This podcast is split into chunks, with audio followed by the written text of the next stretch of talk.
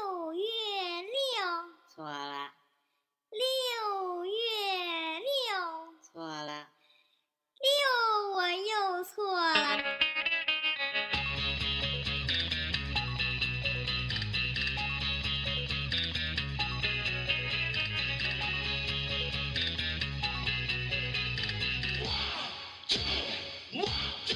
您收听到的是磨牙调频网络电台，抬抬抬。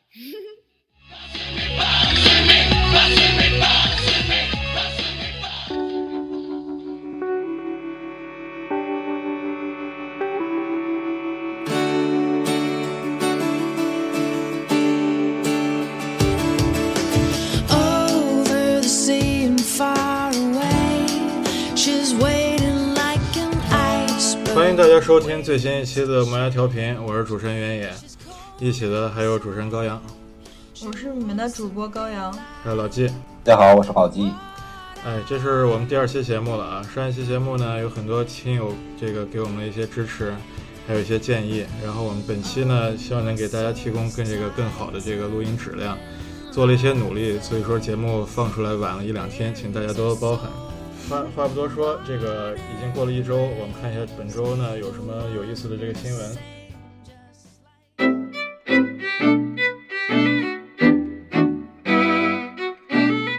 本周呢，这个微博上面有几个比较热门的这个话题啊，这个大部分都是这个打架，有有这个男的南方的这边的男的，还有北方那边的女的。然后这这方面的话题好像没有什么太多可以聊的。这个大家都还比较热心去看的一个事情，就是有一个十九岁的这个男生在微博上面直播自己烧炭自杀的过程，然后最后今天这个公安这边给出来的一个结果就是这个当事人已经死亡。这个这个事情，这个两位有没有看过？这真是不作不会死啊！感觉，对，就是好像说是网恋了以后，我觉得他是不是学理科的呀？不然他怎么能知道二氧化碳中毒呢？一氧化碳中毒呢？对学化学是吧？这个应该知道。这个那个自杀方法，好多现在日剧里面会有，有一些这个比如宅男啊之类的，跟社会没有接触，最后用这个方法自杀。但是 Twitter 之前我看到过，有的还算是比较正面吧，比如说他想烧炭自杀，嗯，然后去超市，然后就看到这个秋刀鱼好像很便宜，看起来很好吃，买完以后回家就用买来的炭去烤然后再买这个秋刀鱼，就觉得生活很美好。就是日本的那个电视剧都是这种推理的，然后我国产的，我大天朝国产的全是那种，嗯，你说推理的，就是最近好像创造出一些比较离婚的复杂的这种电视剧自杀方法。太多了。对对。那这个自杀这个小伙儿呢，说十九岁，是一九五年的一小伙儿，说是可能自杀的这个动机是为了吸引这个女方注意，结果他在死前，这个女方还把他给拖黑了。下面有两万多条这个网友回复他的微博啊，然后就是用一种反向激励的方式去阻止他做这件事情，但是这个效果一点都不好。好像他还跟这个下面回复的这个网友在他死前几个小时在吵架，为什么呢？就是网友用那个很粗暴的方式嘛，就告诉他说是哎什么你不应这样子，你是个男人就去上吊吧。其实公之于众的一个坏处就是他没有专业的人去进行这个辅导。国内其实也有非常专业的这个自杀防御热线，我就建议去大家，啊大大家不用关注了，但是这个事情我觉得还是要再推广一下。我有一个问题很好奇，嗯，就是就是那个大家怎么找着他的那个？因为之前其实有很多这个网友在微博或者朋友圈，比如年纪比较轻、处于叛逆期的这种比较 emo 啊，或者是很情绪化的这种少年少女，就会把割腕儿之类的照片放上去。这个属于社交网络里面特别负能量的一块儿，一般上都会有一些网友去关注，然后在下面去阻止他，去跟他说一些。啊，比较能够缓解他情绪的一些话，去安慰一下，让他这个继续活下去，给他一些勇气。但是 这件事情可能最后闹的结果非常不好吧？呃，因为之前看过《奋斗》，就是一开始，比如他们不是有四个朋友嘛，然后有一个是被家里面啊一吵架，然后一催让他出去找工作啊之类的，他就自杀了就跳楼了嘛。那个学位证没拿到，玩游戏吗？学生们作还送个作弊是吧？对作弊。其实你再怎么样都可以坚持下去的。然后如果说是你要自杀的话，就就父母也老大了，这个白发人送黑发人，属于一件真的是很不负责任的一个生活态度。再加上这个感情方面，其实并不是那么重要的一块儿，我觉得。嗯，所以就是也号召中国法律上像这个女孩儿不算任何问题，这个这有个责任吧？没有责任。那不然的话，如果说是一个暗恋你的这个女生，暗恋你的女生把自己怎么地了然后那你就被人抓走了，那这个肯定一点道理都没有啊。嗯，那个不是照顾弱势群体吗？应该有这种。这个家长也开车不是还有这种问题吗？你说弱势群体是这个受害者的父母这块儿是吧？对啊，但是自杀这事儿是你买保险，保险都不赔的呀，对吧？啊？那就完了。嗯，是啊，所以就说是很不负责任了对。他们养老怎么办？就是我之前看了这个马伯庸发的一篇文章，他就说是人越大，好像胆子变得越小，因为你发现你的生命不止跟你自己有关系。不敢死了，嗯没有那种就是奋不顾身的那种事儿了。但不敢凡你没什么事情不会，但是你有到那个让你让你特别濒临崩溃的那个状态的时候，你也要去想这些原因，然后让自己能够继续去面对这些事情的勇气。就是在青春期的时候，有的时候看待一件事情就觉得特别大激，呃，很很大，对，就是因为你生活中只有学习嘛，然后不管是别人对你的看法呀也好，什么，我上学的时候可能因为自己就是青春期起起那个青春痘，就就觉得别人看我就我自己觉得已经丑的不行了，然后就、嗯就心理压力觉得特别大。嗯跟人的你的就是魅力可能就是很小的一块儿，但是在青春期就是觉得这是很大的一件事情。嗯。The evening was long, my guesses were true. You saw me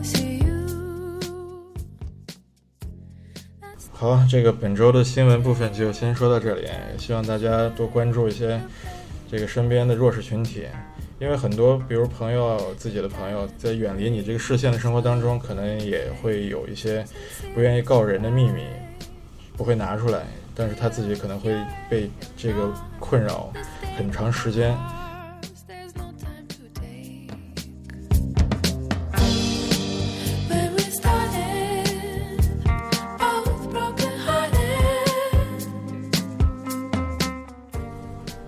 天咱们的话题到底是什么呢？哎，今天我们这个话题就沿着上一期的话题来说啊。我们先这个新闻就到此为止，我们开始讲一下这个本期的话题讨论环节。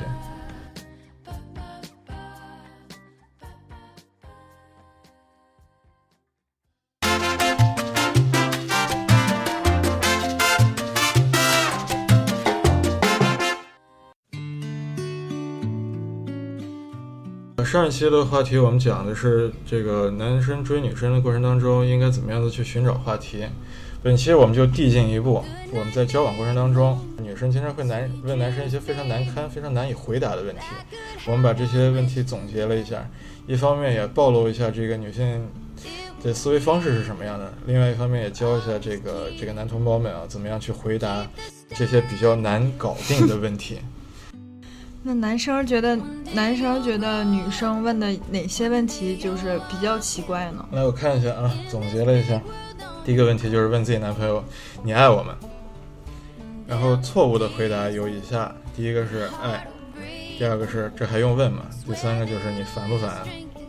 这三个明显就是没用心去回答。你是一眼能看出来这三个问题都这三个回答都不对是吗？对啊，第一个就是说爱是一个字，就没有任何后面的那个，比如说解释，你说点其他的中间可以解释的话也可以，嗯，但是就回答一个字，不觉得很牵强吗？但是就男生来讲，你问这个问题的这个，我分析一下这个词语啊，就你爱我吗？妈，他的回答就是 yes or no。这不是一个语法问题，而是在于你们态度是否端正。这个网友们给的这个标准答案呢，是叫目光怜爱的望着对方三秒，然后深情的点一下头，同时发出嗯的声音，然后一把把他揽在怀里。我这个 有点霸道总裁爱上我的感觉。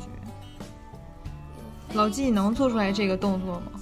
其实我觉得我做不出这个动作，这个就感觉很生硬，感觉不生硬啊，感觉很霸道啊我觉。得是有套路似的。有有点像琼瑶剧的这么一个演出形式在里头。琼瑶剧应该没有这么霸道吧？但是我觉得还是只要认真就好。认真的话，怎么样子认真？男男生我觉得基本上能给出的就是前面三种答案。你烦不烦啊？认真的话，我最多是用非常认真的语气其。实“烦不烦”这句话，我觉得是在一起时间长之后明显会说的。嗯，你烦不烦啊？这句话我感觉是说完之后明显要去跪搓衣板儿。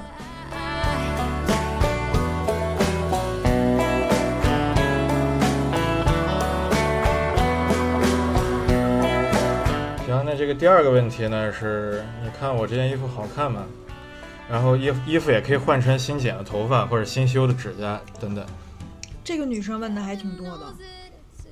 做的美甲做的头发是吧？嗯，我觉得就是男朋友的话，因为是跟自己最亲近的一个关系，所以经常会就是第一时间想给男朋友看，然后让他对你进行一个评价，而他的评价恰恰是很重要的，是吗？对，来，我们看看影，响女生很多吗？会影响很多呀。他会觉得这个钱花的值不值？那个女为悦己者容嘛，一个是自己男朋友，还有一个自己闺蜜，他们的意见会让一个女生有很大的改变。嗯，来，我看一下这个错误答案有什么啊？这个一是挺好看的，挺好看。这个坚决不能这么说。二是还行，三是真好看，你穿什么都好看。但是你刚才说的，他需要得到这个比较重要的人的这个评价，我看这三个答案就已经给予评价了。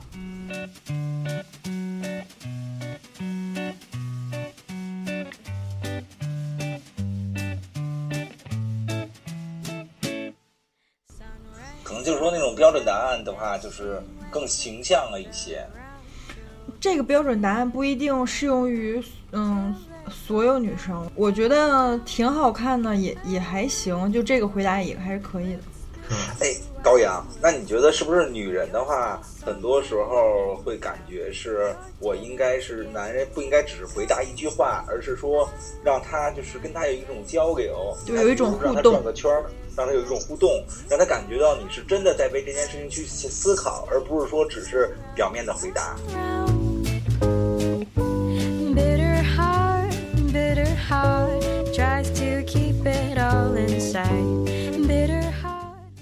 看完以后当机立断的回答啊，是不是会让女性这边觉得这个回答特别仓促、特别草率，或者特别应付？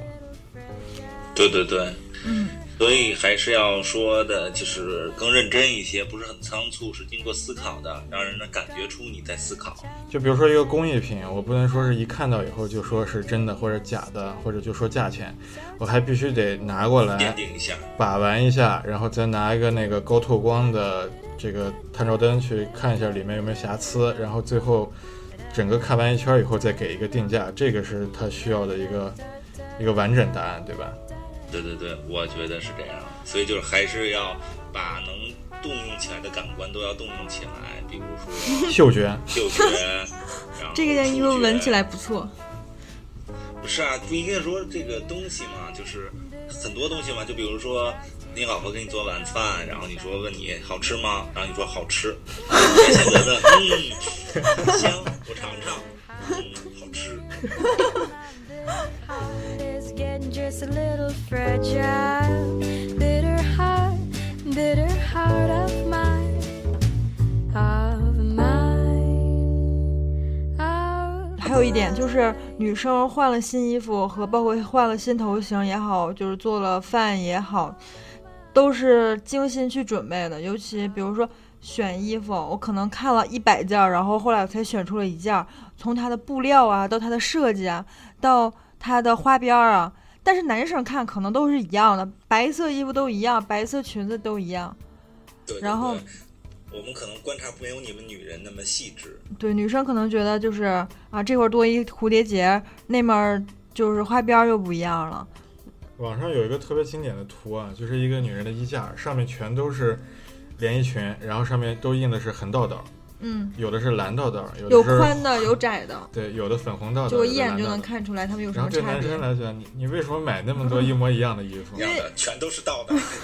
因为感觉不一样啊，所以就是女生好不容易千里挑一，火眼金睛选了一件特漂亮的衣服，然后男生就一句啊还行，就这评价就完了吗？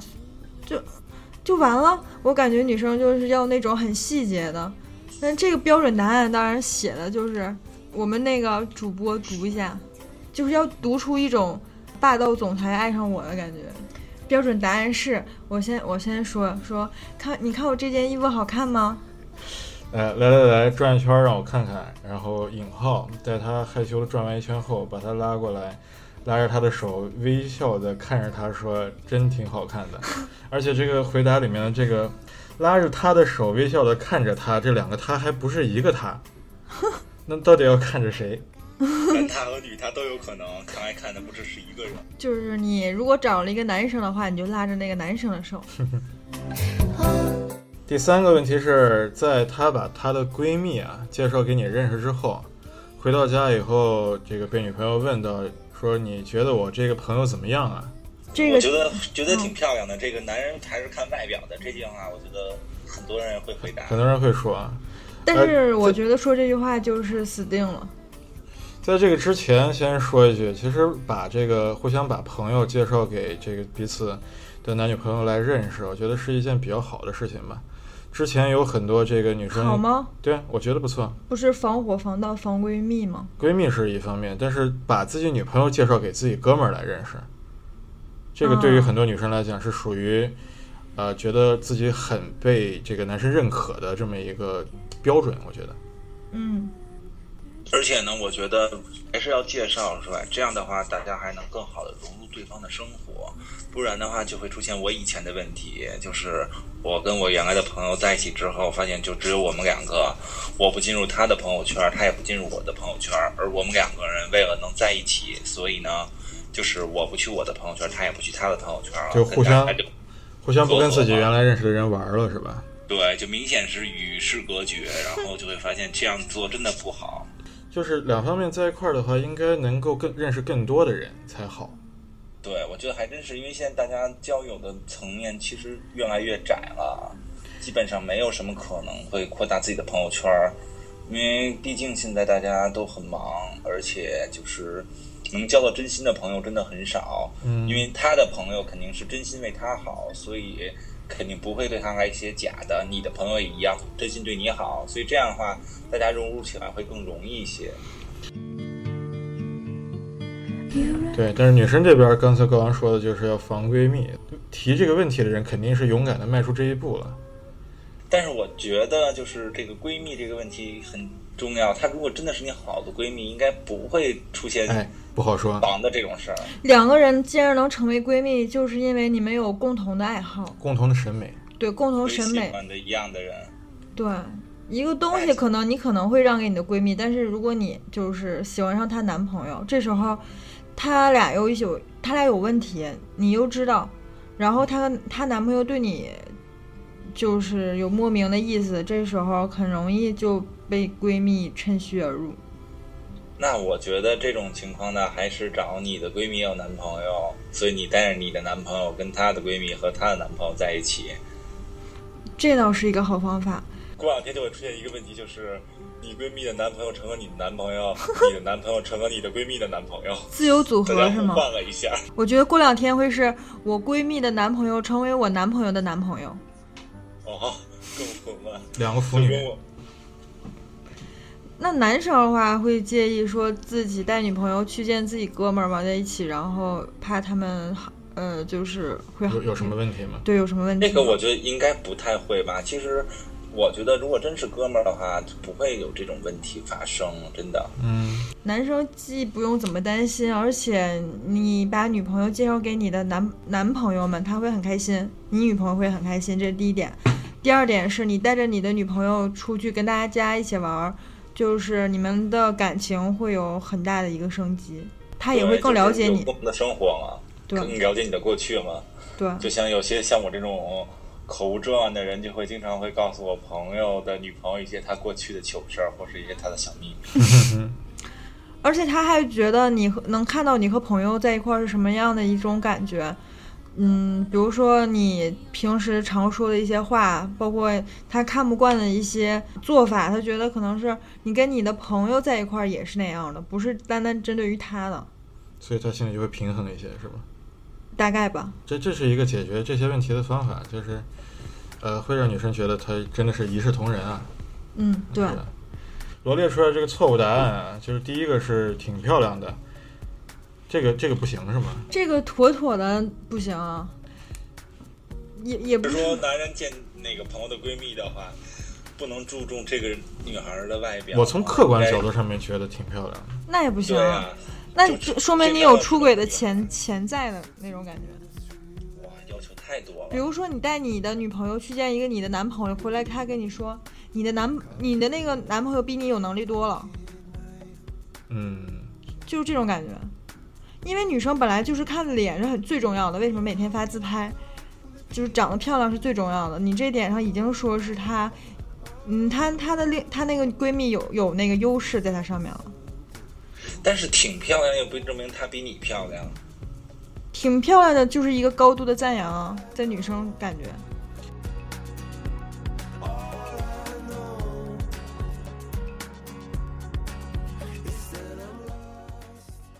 闺蜜这个身份有一些有一些奇怪，敌敌人跟朋友之间的这么一个嗯，角色，但是她不一定完全就是朋友竞争。对手。对，他其实有一个暗中的这么一个较量，比如说是发朋友圈和这个各方面的这个生活质量的这么一个比拼吧，和男朋友的质量这些，所以说是这个我亲身体会过所。以就是说是按前面的问题，你夸女朋友这边随便一夸，她不满意；但是你要夸她闺蜜，随便一夸，她就觉得你夸多了。确实是，还是我觉得就是跟女人的话，不要说第三个人。就是之前看的文章说，就是什么时候是让这个感情出现淡化，他在你在称赞其他女人好，比较能干，这样的话就会让人感觉你们的感情产生了裂缝。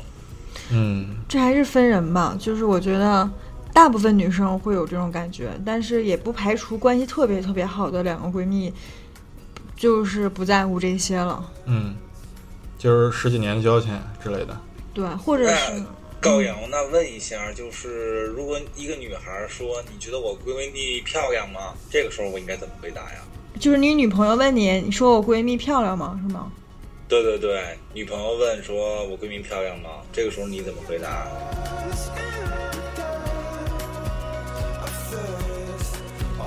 我还是针对大部分女生说，如果说是她真的这么问的话，其实她心里她是在试探你。但凡你要说这个女生漂亮或怎么样的，就完了。对，那应该就是说我没太注意她的长相，不过我觉得她人比较真诚，我觉得这样也不行非。常好，跟这。这个就是错误答案里面的第三项啊，就说是我都没怎么注意她。这个按女生的方法，就其实你有种避避重就轻的那种感觉，有一种不忍直视的感觉，是吗？不是，啊就是在避重就轻，就是说你心里其实，嗯、有答案。就是这么说吧，就是你觉得她挺漂亮的，但是你怕得罪你女朋友，所以你肯定说是我不会完全，我不会否定我心中那个答案，就是说我不怎么我没注意她我不，告诉你，就类似于默认那种感觉。你除非你去否定他，剩下你都太复杂了。剩下在女士女人的心里都是在肯定。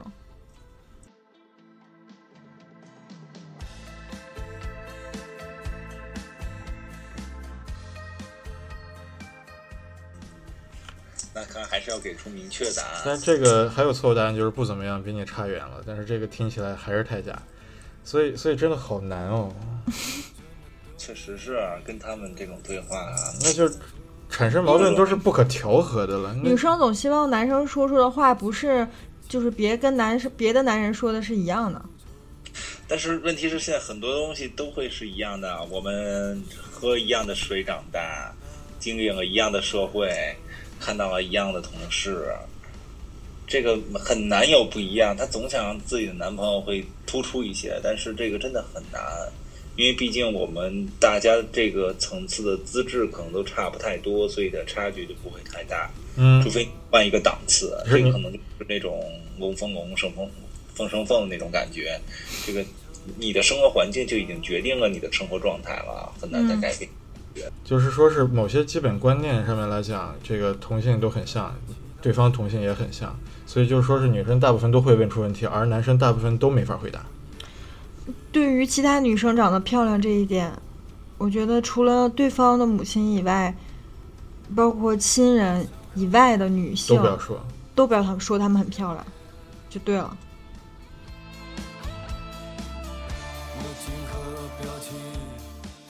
对外表还是不要评论，还是男人间私下评论比较好。我们在场的两位男士在回答到第四个问题的时候已经快落败了。对，已经不行了。行，那就接下一个。你觉得我胖了吗？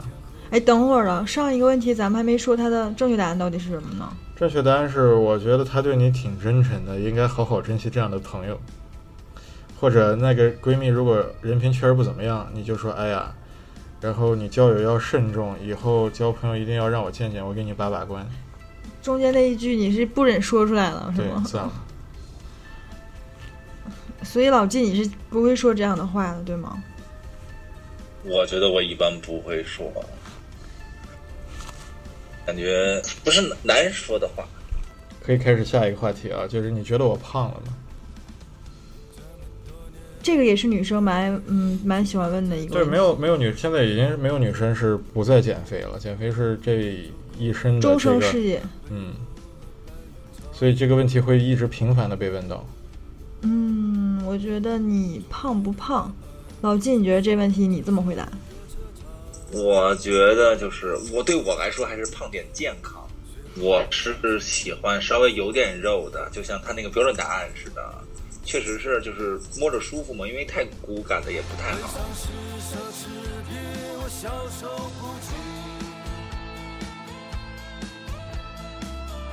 幻想的梦总让人惊醒但是你要是说一个女生胖了，她是一定会生气的。趁长了嗯，就是胖了，你要趁跌了就是瘦了，还用得着问什么？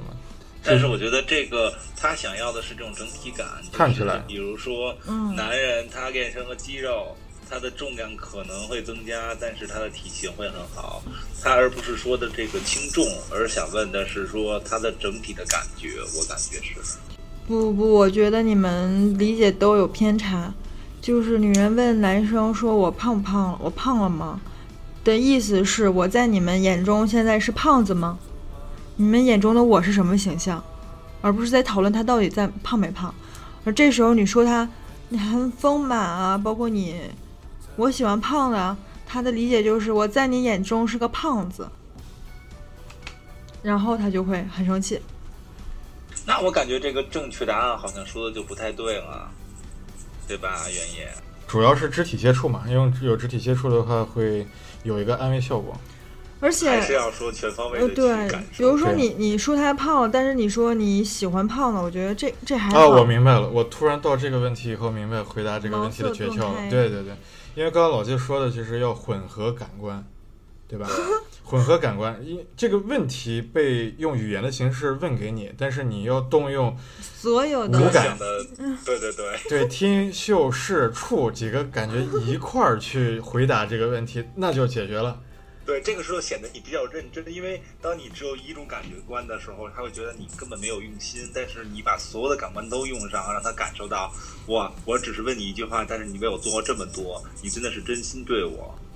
但是时间长了也都会崩溃吧？不是啊，这个东西副作用就是慢慢的，男人会崩溃，不是女人会崩溃。男人觉得我操，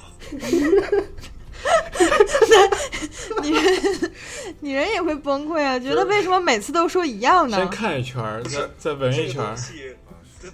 不一定每次做的都一样。是说每次说问我我胖了吗？然后男生就是把鼻子凑过来，冲着这个女生左从左到右三百六十五三百六十度闻一圈儿，最后最后得出我觉得每天不一定要全部用上，用上一两个感官就可以了。嗯有些事情不用闻的。不是饭不用闻了。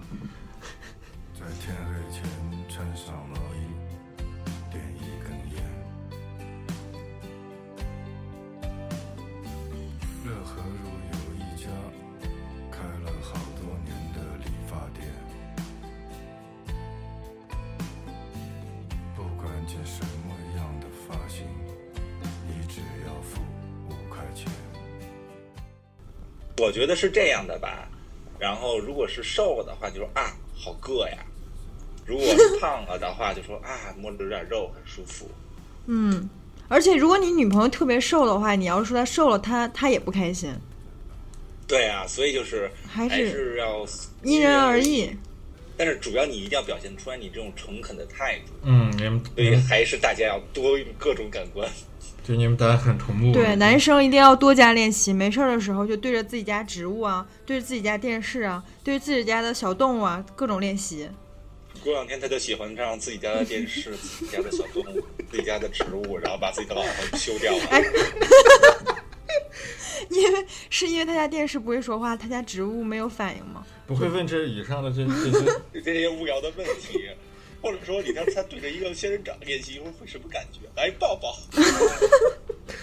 好，我们继续下一个问题啊，这个叫我和你前女友比起来，你更喜欢哪一个？嗯这个题每一个都是很重点的题目，就是那种期中考试老师必给大家画的那种题目，就是每次谈恋爱都肯定会遇到的。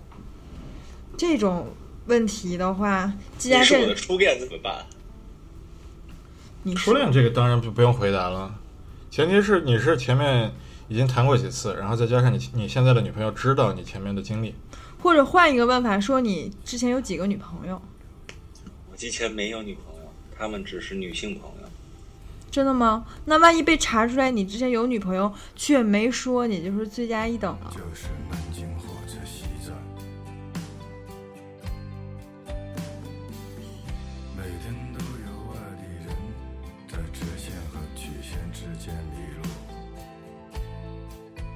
我觉得吧，就是前女友这事情的话，我对她的回答就是，她们已经在我心目中没有任何地位，这些过去的东西都已经不重要，重要的是我现在只喜欢你一个。我觉得咱们对这种事情其实没有必要去纠结，因为谁没有点过去呢？是不是？我觉得他们肯定在你不去谈论这个话题的时候，也会去查一些这个你原来社交网络上面的一些记录啦，会去看一些这个之前你的照照片啦之类的。会看你和所以我你觉得网前女友的一络上比如些留言去。删东西非常不好，而且有些删除的东西实际上是可以搜索出来的。就像以前 iPhone iPhone 四的时候，当你常打的一个字，就算你把短信删了，你要去搜索它，还是能搜索出来的。哎，这些官方人士告诉你，可以这个还原键盘字典来解决这个问题。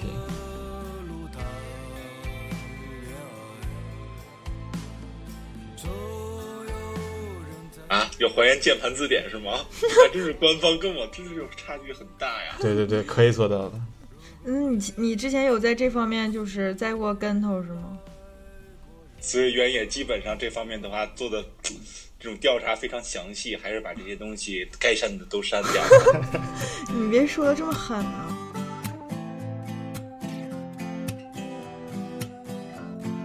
这个就是我明显以前我的一个失败案例嘛，就是我曾经的时候会把我的所有的过去告诉我女朋友，但是未来呢，出现只要吵架的时候，她就会拿这件事情来说我，所以让你感觉心情很不爽，所以大家还是不要说实话比较好。那你那你会问他吗？这个的话，就因为我们俩都知道，所以我们俩吵架的时候都会戳对方的痛点。但是，所以这样的话，我觉得还是大家都各自保留一些秘密比较好，这样是为了比较长久的在一起。正确答案有点太……太玛丽苏了。谁来说一下标准答案？好，标准答案答案是狠狠的咬他一口，啊，非咬他一块肉不可。多亲他一下，满脸都是口水，捏一下小脸蛋儿，捏出一包来了可以。等他撒娇嘟嘟叫的时候，你再说下次不要再问这种无聊的问题了，还得这么惩罚你。我操，太狠了！你说的好像不对，人家说的是下次再问这种无聊的问题，还这么惩罚你。就是我的语调不对是吗？对，看来我真的是学不会，还要慢慢的努力学习。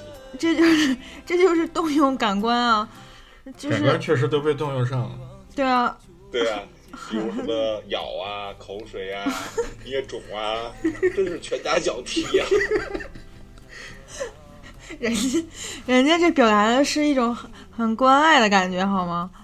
他说的是狠狠的咬他一口，这真是咬下一块肉吗？有多大仇？让你问，让你问我几个前女友？透不过气，你的天真。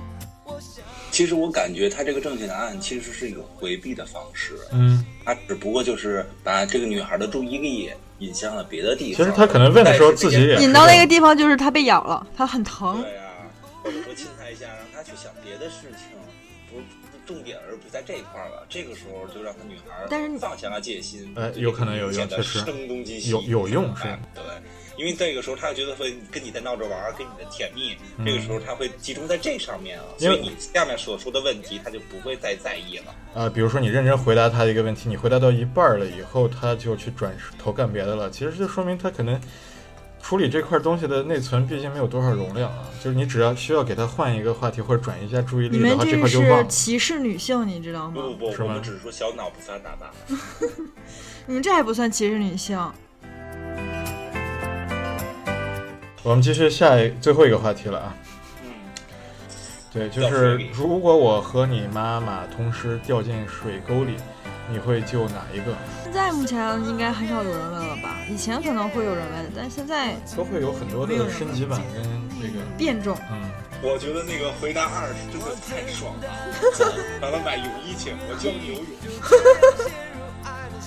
这是标准答案。错误答案有你有无不无聊啊，然后错误二是一块儿救，错误三是宝贝儿别难为我，再说这种情况也不会发生，这都算错误答案。其实我觉得可以这么说，宝贝儿，这样吧，下回你掉水里的话，我直接自杀。不要为难我了是吗？不是啊，中间中间答案不是我把我把我妈先救上去之后，我我再和你一起去殉情吗？都都能救上来一个，不如都救上来。这个问题从来不会落到由女生来回答的状况。嗯，比如说是你不会一个男的问一个我和你爹掉到河里了，你会先救谁？对，这个不可能会有，这个不可能会有，所以说女生是公认的一个杀手锏，我觉得对啊，所以这个应该是一个很难回答的问题。这是个循环啊。我想起来一句话，就是有的人说是他去相亲，然后女孩跟他说你好，然后他回答说你好，逗号。保大人房产证写你名字，我妈会游泳，生儿生女都一样。这个是已经包罗万象了，把所有要问的问题都已经一一股一股脑的全都回答了。嗯看来这是个相亲老手，他最后肯定是成功了吧？嗯，我也肯定是失败的。希望他会如此。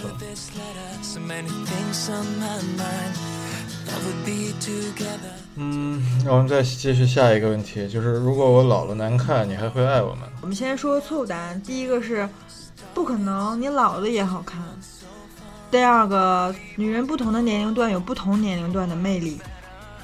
第三个错误答案是，没事儿，我老了也好看不到哪儿去，咱俩谁也别嫌弃谁。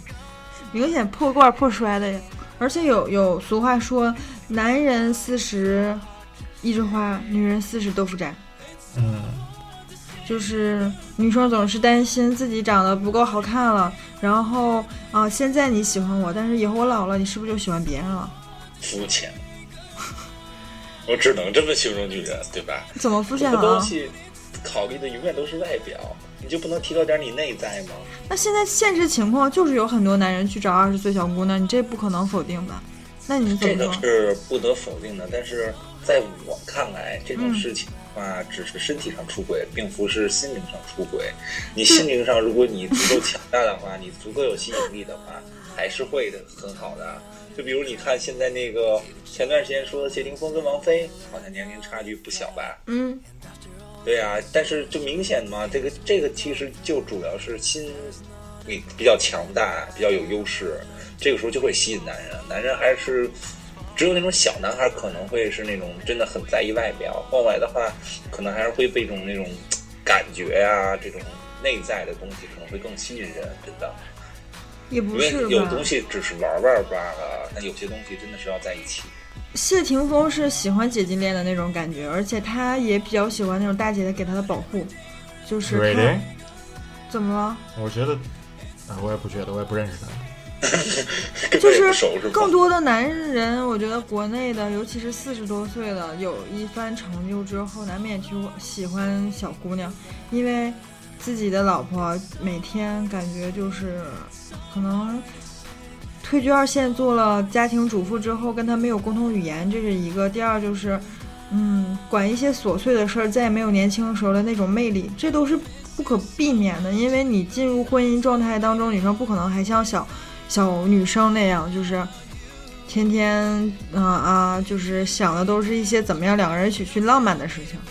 其实并不是说浪漫，像你刚才说的第一条很对，就比如说大家真的是不与时俱进，其实有的时候真的是家庭主妇的话，她应该也是会去了解一下现实生活中的就社会的状态，因为这块儿哈，身边也有一个例子，可能就是因为当家庭主妇，但是她真的是就完全的心全在这个家上了，对外界真的是一点都不知道。这个时候让男人回家的话，真的是没有共同语言。对，这是有没功劳有苦劳，但是可能在对方的眼里面看不到这种。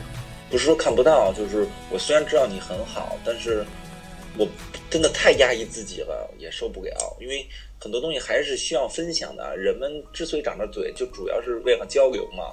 如果你发现根本不在一个交流的水平线上的话，没有意义。就比如说他会英语，你会中文，但是你们俩每天都对着大家在喊“你好，你好”，但是大家都听不懂。嗯，就感觉这个自言自语一样，你会觉得啊，我何必再说？嗯当你一次这样自言自语，两次自言自语，当你多的时候，你就觉得算了，就不说了。嗯，这个时候，当有一个人可以把你憋在很久的话给你勾出来，跟你去聊，这个时候你肯定愿意跟他聊嘛。就比如说一个人在孤岛上，他被放生了很久，他见到人的时候，要不然是不会说话，要不然就会拼命说话。对对对。其实现在来讲还是会好一些吧，有的在家里面，但是他不一定什么都不了解。啊对对，还是有会可以发微博嘛。现在这种信息沟就是信息的流量还是比较大的。大对啊，有可能他刷的比你还各种媒介频繁呢，然后你跟他还没话说了嘞。对你都不知道现在这些重要的事情啊，就比如说你们了解的那些点，我可能都不知道。嗯，我发现我真的已经不是网络社时代的人了。主要还是因为比较忙嘛。行，那这个聊的这块儿有点深了啊，就是属于这个在我们这个年龄阶段再往后很长一段时间可能会遇到的事情。嗯，但是也需要去在之前提前做好一些规划。而这些问题呢，说到头儿来，其实都是比较经典的问题，嗯是一些经情经典的问题，然后我们确实也得出了一个比较有效的解决方案，就是动用全部感官，动用全部感官能官，闻的闻，然后能摸的摸，能听的听。然后肢体动作声东击西，身体动作能尽量大就大，让人认为这个行为他很用力、很用心。嗯，尽量夸张，然后转移他的注意力。对，语总结下来就是语言的问题不能只用语言来回答。对对对，那好，今天我们的话题就先聊到这里，跟几位两位主播聊得很开心啊。然后也欢迎大家继续关注我们的广播，在呃新浪微博关注磨牙调频，在微信的公众平台关注短痛俱乐部，搜索短痛 Club C L U B，可以关注我们。如果说你有任何心理问题的话，可以在公众平台上面给我们留言。然后我们的这个广播节目呢，也会一直更新在喜马拉雅和荔枝 FM，会每周更新，所以请大家多多关注哟。那今天的节目就先到这里啦，祝大家有一个愉快的一周的感情生活、学习生活和事业，拜拜，拜拜。拜拜。